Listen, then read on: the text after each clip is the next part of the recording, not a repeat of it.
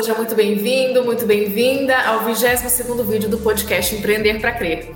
No episódio dessa semana, nós vamos bater um papo com a empreendedora Flávia Quintanilha, fundadora da Nick Saúde. A Nick Saúde é uma plataforma centrada no paciente que coleta e conecta informações de saúde através de ferramentas de Big Data e mineração de dados, uma grande tendência no mercado das health techs e também de outras áreas. Fique com a gente que você vai entender um pouco mais sobre esse mercado e também aproveitar a experiência da nossa convidada durante cinco anos trabalhando numa startup para usar isso também no seu negócio. Oi, Marcos, tudo bem com você? Olá, Letícia, olá, ouvintes. Eu sou Marcos Antunes da Soneria, produtora de vídeos, empreendedor de São José dos Campos e apresento esse podcast ao lado da Letícia Maciel, jornalista, empreendedora e fundadora da BRZ Content and Marketing. Olá, Flávia, seja bem-vinda. Obrigado por ter aceitado o nosso convite. Olá, Marcos. Olá, Letícia. Muito bom dia. Obrigada. Eu que agradeço pelo convite. É sempre muito bom ter essa oportunidade de estar conversando com vocês. É, eu gostaria que você se apresentasse para os nossos ouvintes antes da gente começar o nosso bate-papo e explicasse já um pouco para nós o que é a NIC, né? Essa startup que você criou com os seus sócios há cinco anos e que está aqui no Nexus do Parque Tecnológico. Maravilha. Bom, eu sou a Flávia Quintanilha, eu tô, tenho experiência de mais de 15 anos no mercado. Não vou ficar falando tanto tempo porque vocês vão me achar muito velha. Mas, enfim. é, e eu atuei em vários setores, né? Eu atuei dentro do varejo, da indústria, em consultoria, muito focado na área de gestão de comunicação. E há cinco anos, como você colocou, a minha nova paixão se tornou melhorar a jornada do paciente. Então, eu me uni com meu sócio, que é o Dr. José Felipe, então eu vinha com uma experiência muito forte na área de gestão estratégica de comunicação e dados, né, quando a gente fala de business intelligence, de gerir a, o contexto de informação e de dados que está gerando ali aquele processo. E o Dr. José Felipe ele tem uma vasta experiência em modelos de gestão de saúde e em fluxos e processos de atendimento. Então, nós unimos as, no as nossas expertises para fundar a NIC Saúde. E o que é a NIC Saúde? É uma plataforma baseada em melhorar a jornada do paciente em todo o processo de atendimento. O que, que a gente quer o processo de atendimento?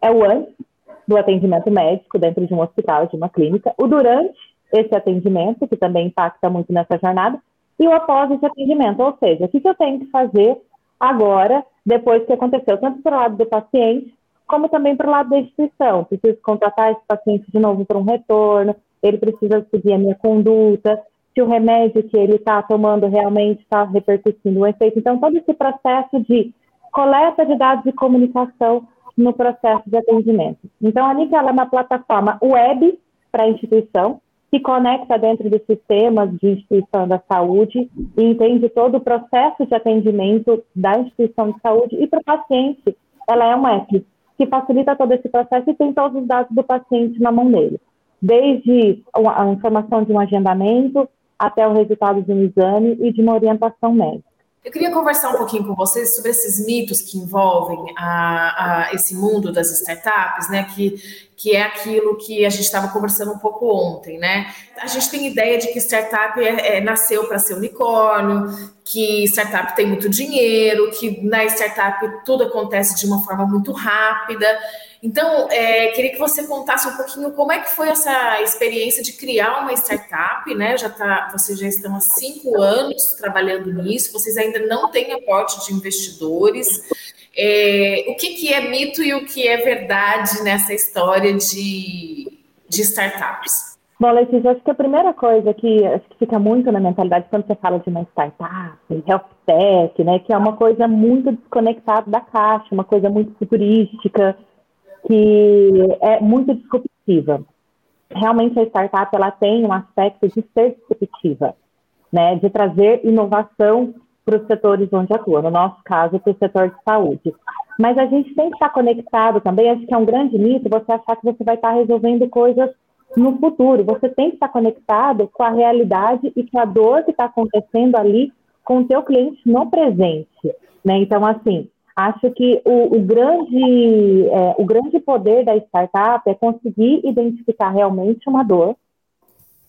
E essa dor, ela realmente ali, ela já está num estágio onde, assim, existem, a gente precisa entender que tipos de problemas que o cliente tem. ah, é um problema que está atrapalhando ele hoje, está tá gerando um incômodo suficiente para ele mudar um processo, mudar uma forma e criar uma forma diferente? Ou é uma dor que ela ainda não é tão significativa a ponto do cliente querer comprar o seu produto? Então, toda startup ela precisa saber mensurar é, se ela está resolvendo uma dor, porque muitas vezes existe aquela dor, mas ela é representativa no mercado? Ela realmente está gerando um transtorno para o paciente, para o cliente, ou para o paciente, ou para o mercado onde você está atuando? Aqui dos, no, no, na Nexus, né, a gente tem várias conexões, vários contatos, e uma coisa que sempre foi muito discutida aqui, que virou meio que o nosso lema, falou assim, olha, a sua, a, a, o problema que a tua startup resolve, ela é uma aspirina ou ela é uma vitamina? Pensa na seguinte situação. O que, que seria uma. Pensa que você foi para a praia, você está longe de casa e você esqueceu a sua vitamina em casa. Você vai sair da praia paradisíaca para tomar, para ir na farmácia comprar uma vitamina e pagar três vezes o preço que você pagaria na sua casa? Ou se você tem essa mesma situação está arrebentando de dor de cabeça, você paga três vezes o valor por uma aspirina? Você sai da sua praia para resolver o problema? Então, assim, uma startup ela precisa ser uma aspirina. Ela tem que saber muito bem a dor que ela resolve. Aí você falou uma outra coisa, né, no contexto que você colocou aí, falou assim, a startup é unicórnio, ela cresce super rápido. Eu diria que a startup ela tem que ser rápida. Ela tem que acertar rápido, ela tem que errar rápido e ela tem que mudar rápido.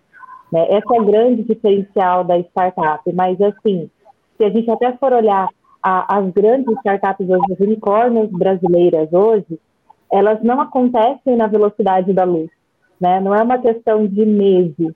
É que se a gente comparar na trajetória de crescimento de grandes corporações, que levam décadas para se tornarem grandes e robustas, a startup é muito mais rápida. Mas é que eu acho que muitas vezes tem essa diferença das pessoas entenderem que a rapidez está em meses. Né? Falou assim, olha, vou, vou, fundar uma startup hoje, é, e aí eu faço as minhas contas, falo assim, olha, eu tenho grana aqui para aguentar seis meses, e daqui a seis meses eu tenho que virar um unicórnio. E você está no processo de aprendizagem, você tem que ser muito agile, você vai errar, e, e, assim, você vai ter que refazer, você vai ter que repensar tudo que você fez e às vezes começar do zero de novo.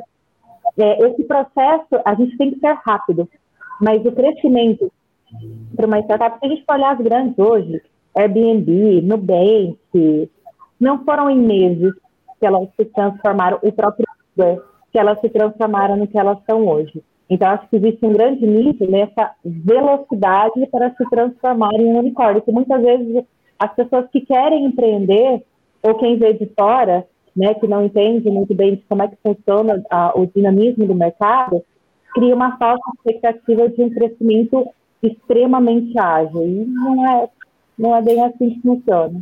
Então, acho que existe um grande nível nessa velocidade para se transformar em um unicórnio, que muitas vezes as pessoas que querem empreender, ou quem vê de fora, né, que não entende muito bem como é que. Acho que quando logo que você inicia o processo, é, a gente estava muito mais alinhado com essa questão assim, olha, vamos acertar a dor, vamos acertar a dor, vamos ver se isso daqui que funciona, esse daqui que não funciona. Acho que estava muito mais direcionado nesse ponto. Quando a gente, quando você já chega num formato onde você acertou a dor, aí o tempo ele começa a ser crucial. Então daí a gente sempre faz, as, desenha as metas, fala assim, olha, quantos clientes eu preciso atingir em cada tempo, quanto, quanto tempo que a gente é, requer a, a, escalada do negócio, e a gente vai revisando e reformatando isso. Então, assim, hoje, como que a NIC trabalha o nosso Business Canvas, né? Eu sempre tenho um planejamento anual das metas que a gente quer atingir no, no, no ano, e a gente tem revisões trimestrais. Então, a gente fala assim, a minha cenourinha que eu estou perseguindo ela, ela está sempre, a gente não faz planejamento, como a gente vive num, num, ambiente de muita incerteza, eu fazer um planejamento, por exemplo, um PE de cinco anos, um plano estratégico, né, de cinco anos, é, é algo muito difícil de, de, mensurar, porque você tem ainda muitas incertezas. Então, o que a gente viu que funcionava para nós e que fica uma coisa mais factível, mais fácil de alcançar, é sempre um plano estratégico para os próximos 12 meses. Aí a gente, a gente vai fazendo revisões trimestrais, ajustando o, os pontos onde a gente vai colocar mais energia para alcançar a meta dentro dos próximos 12 meses. Flávia, você poderia explicar para a gente como que foi o processo de criação e desenvolvimento da NIC? E aproveitar também o gancho, você avalia hoje o uso de dados na área da saúde. Não, perfeito. Bom, como que foi o processo da, da NIC? Né? Lá em 2016, a gente começou a, a, trabalhar e discutir como que a gente podia melhorar o processo da saúde. O que, que, que tinha no contexto? A, a, população envelhecendo, o acesso da saúde ficando cada vez mais caro e a gente entendendo que isso é um problema para as instituições, para planos de saúde, para hospitais, a gente precisa otimizar para as próprias pessoas. Então, o meu plano fica mais caro, eu estou envelhecendo com mais qualidade de vida, eu preciso ter mais acesso. Eu não quero simplesmente só envelhecer, eu quero curtir a, a minha vida, eu quero ter qualidade de saúde. Isso tem um impacto em como a gente está entregando saúde para as pessoas. A nossa solução inicial foi: bom, o que é o caminho que a gente vai resolver esse problema? Vamos coletar dados e capturar dados desses pacientes, para que a gente possa conhecer o paciente como um todo e com base nessa informação completa que eu tenho das pessoas, eu consigo prever doenças, né? gerar uma modelagem preditiva de dados de saúde. E o que, que a gente entendeu? Falou assim, olha, quanto antes você trata, mais qualidade de vida você tem e menos custo tem. Então, se eu evito que você, assim, todo mundo um dia vai ter diabetes, todo mundo um dia vai ter hipertensão, a questão é, você vai ter diabetes com 30, 40, 50, 60, 80 anos que a gente quer fazer, que você tenha com 80. Porque antes disso a gente consegue modelando e tratando. Qual foi o nosso primeiro passo? Vamos entender fundo como que o paciente vem o cuidado com a saúde. Então, a gente rodou várias entrevistas de empatia, a gente conversou a fundo com várias pessoas. E daí, a partir disso, a gente começou a desenvolver os primeiros protótipos da NIC, né? Como que seria a plataforma, o que, que a gente iria entregar. A gente rodou alguns trials fizemos, né, no MVP, a entender, poxa, acertamos, tal. Foi em 2019 que a gente rodou o nosso primeiro business case de uma unidade de saúde, porque a gente foi entendendo o mercado, falou assim, olha, vamos levar isso plano de saúde. Quando a gente começou a levar para o nosso mercado comprador, nosso cliente final, que são hospitais e operadoras de empresas, a gente começou a perceber que tinham outras dores que não permitiam que tivessem atenção concentrada nessa coleta preventiva de dados. Ou seja, as instituições estão estranguladas tratando isso. Ela não tem é, espaço na operação para considerar esse tratamento mais holístico e completo do paciente na gestão de dados de saúde. Em 2019, quando a gente começou a colocar a NIC para rodar, qual que é a nossa grande vantagem nesse processo? A NIC é spin-off da Quinta Martins, que é uma empresa de prestação de serviços médicos. Então, a gente já atua em várias clínicas. Então, temos um laboratório dentro de casa. Então, foi com base nessa primeira operação que rodou o nosso business case e a gente entendeu que para eu alcançar esse objetivo qualificado, melhorar nada, eu tenho que ter jornada do cuidado e durante a atendimento. Quando eu vou ao hospital, eu vou ao médico, quando eu estou em contato com a instituição de saúde. Isso ótimo, que você ótimo. falou de da NIC ser um spin-off, talvez seja um exemplo para as pessoas que estão ouvindo a gente também, porque tem muita empresa tradicional querendo, precisando se reinventar, né, precisando inovar. Vocês ficaram três anos trabalhando nisso e vocês não estavam ganhando dinheiro, né? Tipo assim, como é que vocês sobreviveram? você tinha um plano B, um outro emprego que você fazia, então não, você já estava trabalhando na, né, nessa empresa. Como é que foi isso? É, é eu, eu, já, eu, eu, também sou fundadora da Quinta Martins. Então, a gente já tinha uma empresa rodando, acho que assim, a gente tinha um cenário financeiro favorável, favorável né? Porque nós temos duas empresas operantes. Então, é, a Quinta Martins, a NIC, a gente começou a desenvolver a NIC né, no processo para alcançar esses objetivos e também eu comecei a otimizar custos da Quinta Martins, o que foi me dando fôlego financeiro para eu poder investir mais na empresa de tecnologia. E aí a Boa. gente conseguiu, bootstrapping mesmo, assim. Falei assim, olha, eu tenho uma equipe de 20 funcionários para atender 400 pacientes por dia. Então, eu falei assim, nossa, mas eu estou aqui estrangulada na recepção porque a minha equipe demora muito tempo para atender esse paciente e tudo mais. Meu custo de pessoas é muito alto. Então, o que a gente começou a fazer? Não, a gente precisa coletar o dado, mas está me requerindo mais pessoas para coletar dados, está inchando a minha operação. Então, a gente começou a otimizar o processo. Hoje eu tenho duas pessoas na recepção para atender com capacidade de, recepcionar 600 pacientes no dia. Então, eu otimizei a operação, me deu fôlego financeiro para eu começar a investir na empresa de tecnologia. E a partir do momento que a empresa de tecnologia começou a ficar, que é a NIC, ela começou a ficar robusta, a gente começou a levar a NIC para o mercado para fazer com que ela agora caminhe com as próprias pernas, né? E que a gente não precisa mais ficar colocando investimento próprio dentro da NIC.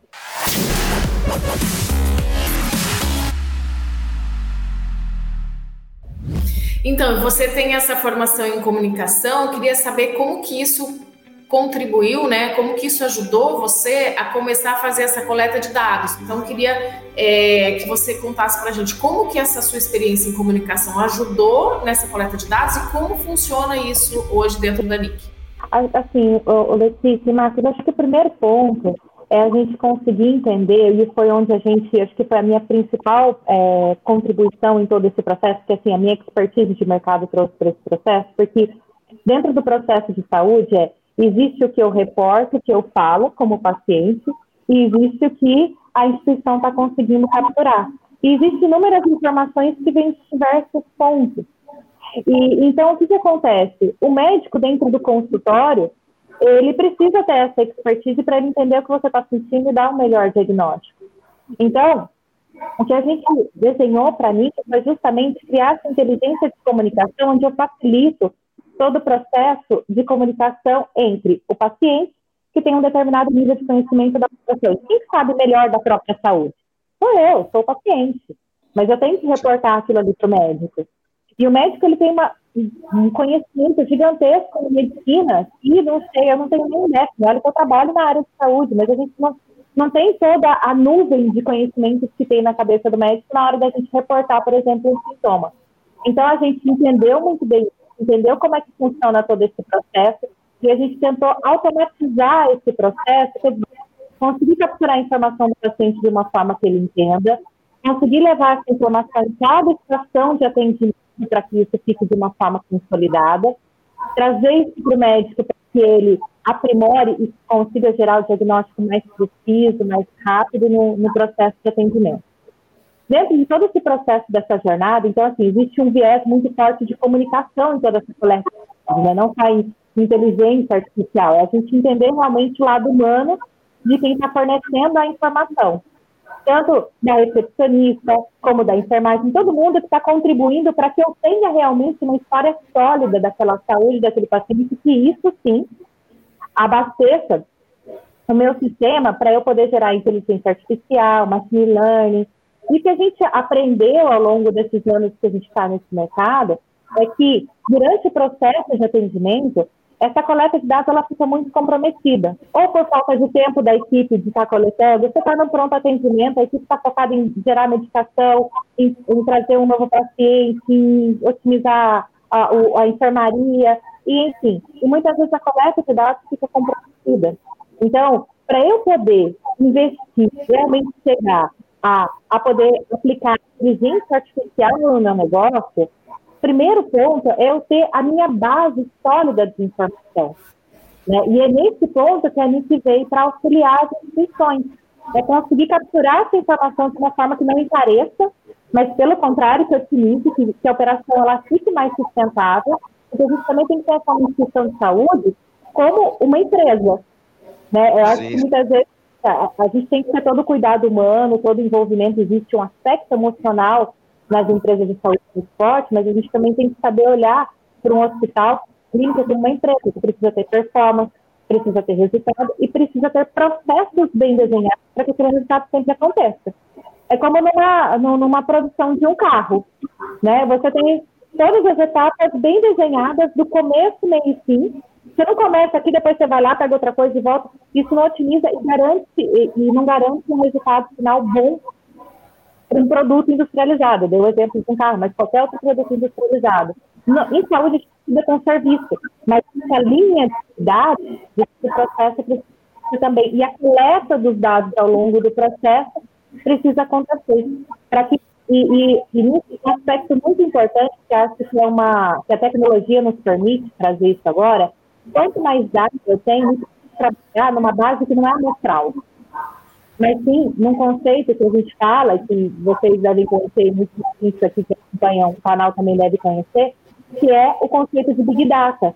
Eu, tô, eu não estou trabalhando mais com hipóteses, eu estou trabalhando com a base total de dados e a partir dali, muitas vezes não são hipóteses prováveis, né? assim, hipóteses que seriam geradas através de um estudo com base amostral, ou seja, eu vou pegar uma base de pacientes, dados para avaliar o que está acontecendo ali.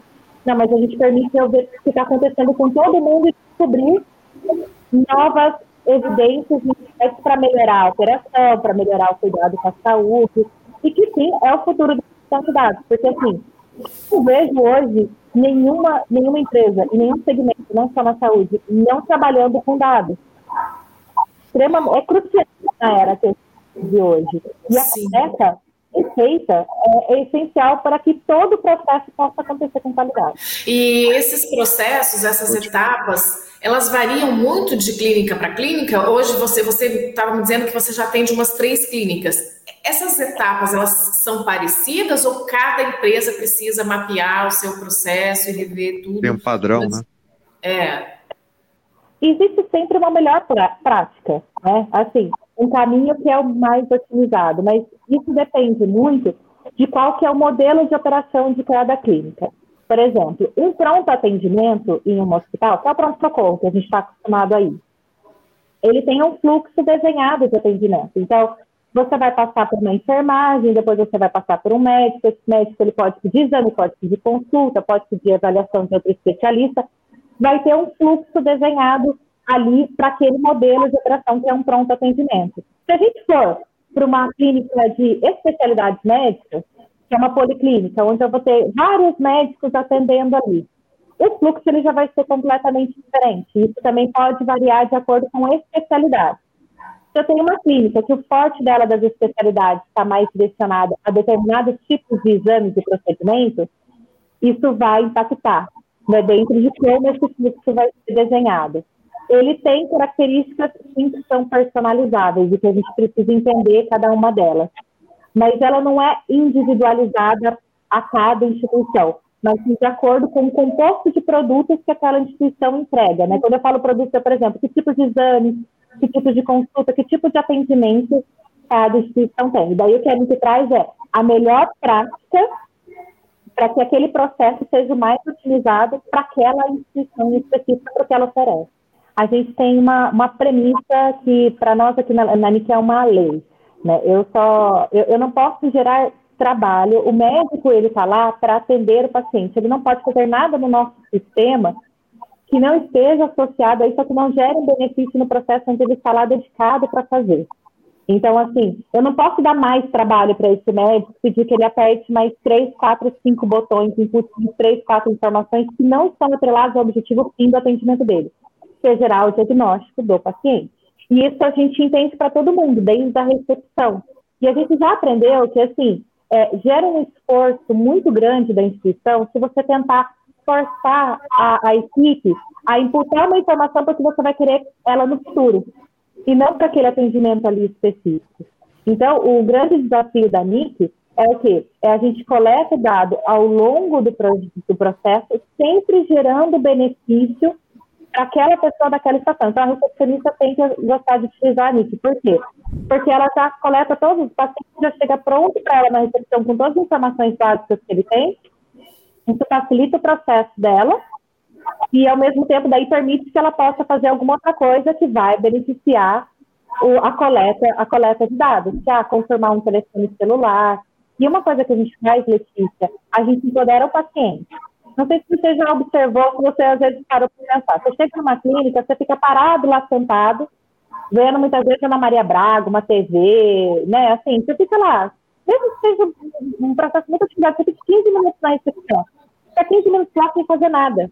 Você não tem valor naquilo e a instituição não tem valor. E a instituição gasta para ter lá 15 recepcionistas para ficar coletando dados que você poderia estar ali enquanto você aguarda de uma forma até muito mais confortável para você já imputando a informação. Então, a gente empodera o paciente, a gente envolve o paciente no processo. E o aprendizado que a gente teve em toda em, na, na, jornada que a NIC tá, tem até hoje no mercado, é que a gente consegue informações até com muito mais acuracidade com o próprio paciente do que quando está envolvendo terceiros. Porque, por exemplo, pensa num enfermeiro num pronto atendimento. Ele vai atender, vamos pensar num hospital grande, numa escala de 12 horas de trabalho, né, que é normalmente um plantão de enfermagem, ele pode atender até 200 pacientes. Ele vai perguntar 200 vezes as mesmas coisas. Qual que é a chance desse profissional errar? É, eu não estou falando nem de um profissional não comprometido, mas eu estou falando, assim, falha humana. É, é normal. E agora, quando você está indo ao hospital, quantas vezes no dia você vai ao hospital? Quando você precisar, você vai estar lá uma vez. Então, para o paciente é uma experiência. Para o enfermeiro, são 200 vezes um trabalho repetitivo. Então, é muito mais fácil para o paciente entregar uma informação mais completa, porque para ele é interessante, ele quer que o médico dele saiba tudo que ele está sentindo. E para o enfermeiro é muito melhor, porque muitas vezes ele pode só confirmar uma informação daquilo que ele precisa e aquele processo fica muito mais rápido. Então, ele tem mais tempo livre para se dedicar a fazer a, ao acolhimento do paciente. A atenção, porque as pessoas, quando você busca um atendimento médico, o que você quer? Você quer ser visto, você quer ser bem cuidado, você quer ser bem atendido. Já está meio emocionalmente abalado com aquele problema, né? a, a experiência, assim, todo profissional que entra, tanto na NIC quanto na Quinta Martins, falou assim, olha, o paciente de saúde é diferente do paciente, do, de um cliente da Disney ou de um cliente da, da do Uber, né? É, ele já chega ali fragilizado, ele chega ali com, com uma dor. Problema. Então, né? o, exatamente. Então, o preparo da equipe do atendimento é muito diferente de uma recepção de um banco, de uma, muito diferente de uma recepção de, de um check-out de um supermercado, de qualquer outra instituição. A pessoa está ali muito mais fragilizada. Então, você libera a sua equipe de trabalho burocrático, libera a sua equipe de, de, de coisas que ela tem que estar olhando para a tela de um computador, para ela poder olhar para o paciente, acolher o paciente, que aquele paciente se sinta bem recebido. E, ao mesmo tempo, esse processo de acolhimento não quer dizer que, final, mas isso não dá para a instituição, porque isso é muito caro, aqui a minha clínica é pequena, o meu hospital não tem tanto recurso, eu atendo serviço público. A gente foi feita dentro de uma operação para atendimento público. Por quê? Porque a gente precisa otimizar custo para que a qualidade do atendimento possa ser boa para todo mundo dentro de um processo onde a gente está objetivando também redução de custo. Mas redução de custo não quer dizer redução de qualidade. Quer dizer, você está dedicando tempo adequado para aquele paciente do melhor resultado para aquele atendimento. Uhum. E de uma forma macro, assim, como é que está a gestão de dados hoje na, na área da saúde? Olha, eu acho que a gestão de dados na saúde, quando se refere à coleta, ainda é um grande, grande desafio. Né? A gente percebe pelos clientes que a gente tem contato, pelos nossos parceiros, as empresas que a gente atende, a, a poluição, dados não confiáveis dentro dos, dos sistemas ainda são muito grandes. E o que a gente identificou é exatamente isso. A equipe, muitas vezes, ela. É, e, e, tem uma coisa muito importante que acaba ficando muita coisa no papel. É, eu tenho muita informação no papel, eu tenho sistemas que não estão integrados. Então, você tem lá o sistema de gestão do hospital, que normalmente a gente chama que é um ERP. Então, ele tem lá todo o processo, prontuário do paciente e tudo mais. Tem muita informação que o paciente fala para a enfermagem, que ele fala para o médico, que fica anotado no papel do prontuário. É, e tem muita coisa que muitas vezes nem anotado fica. É, o paciente falou, ele reportou que ele está com aquela dor, mas o médico não descreveu, porque não tem tempo para ficar escrevendo um histórico de três, quatro páginas. Imagina se a gente fosse escrever esses 30 minutos de conversa, né? Quanto tempo não daria? Pensa isso agora dentro de um processo de atendimento, se eu fosse fazer um texto corrido relatando tudo que aquele paciente tem. Então, assim, quais são os principais problemas se a gente fosse fazer um, um raio-x da, da, da saúde? Primeiro ponto, é a qualidade das informações que estão dentro do sistema. É, 97% dos hospitais hoje privados do Brasil já estão informatizados. O problema não é falta de informatização, é falta de qualidade da informação que está lá coletada. Outro grande problema que ainda é muito evidente dentro das instituições de saúde, inclusive das grandes e, e, e bastante renomadas, é, ainda tem muito fluxo de papel. Porque o papel, ele ajuda a eu entender aonde está aquele paciente. Eu levo o papel, é como se eu estivesse fazendo uma brincadeira, passando a bandeirinha, agora está com você, agora está com você. A informação está completa lá no sistema, mas para eu saber com quem que está esse paciente, o papel, papel, mas papel físico, ele faz esse trabalho. E é isso que a NIC ajuda a eliminar. Tanto você, por isso que a gente até transformou a NIC em módulos. Então, por exemplo, a gente tem o NIC Scan, que é um módulo feito para digitalização de documentos. Porque muitas vezes o médico, isso é uma dor crucial dentro de uma instituição de saúde. O médico ele tem que estar lá no sistema, imputando os dados do paciente, mas ainda tem muito prontuário antigo de papel, porque para digitalização e informatização dos hospitais é recente. Então, eu tenho uma área de arquivo lá com uma quantidade gigantesca de papel que eu tenho que armazenar durante 20 anos. Nossa. Então, pensa no trabalho que é para uma equipe de atendimento.